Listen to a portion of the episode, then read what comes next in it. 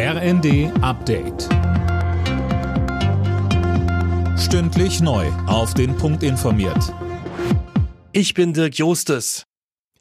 Beim EU-Außenministertreffen in Luxemburg haben Deutschland und Frankreich an die anderen Länder appelliert, der Ukraine und Moldau den Status als Beitrittskandidaten zu geben. Die endgültige Entscheidung dazu soll auf einem EU-Gipfel Ende der Woche fallen. Deutschlands Außenministerin Baerbock sagte dazu. Es wäre jetzt aus meiner Sicht zynisch gegenüber der Ukraine oder auch gegenüber Moldau deutlich zu machen, bevor wir nicht komplett unsere eigenen Hausaufgaben gelöst haben, könnt ihr erstmal vor der Tür warten, sondern wir sind jetzt in einem Moment, wo man sich entscheiden muss. Findet man Ausreden und schiebt große Entscheidungen auf oder erkennt man, dass es jetzt einen Moment gibt, wo wir die Weichen für die Zukunft für die Europäische Union stellen? Damit man bei der Stromerzeugung schnell auf Gas verzichten kann, fordert die Union, dass die noch laufenden Atomkraftwerke länger am Netz bleiben. Grünchef Nuripur winkt allerdings ab. Er sagt, die dafür nötigen Brennelemente seien nicht so schnell zu bekommen.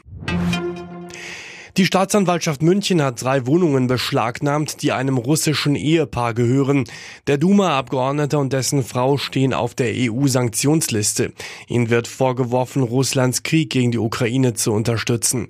Anne Leiding von der Staatsanwaltschaft München. Die Mieter, die nicht sanktionsbefangen sind, da haben wir keine Erkenntnisse dazu, dass dieser Fall sei, können weiter in ihren Wohnungen bleiben. Sie zahlen jetzt allerdings die Mieten, vereinfacht gesagt, nicht mehr an die Eigentümer, sondern an das Amtsgericht München.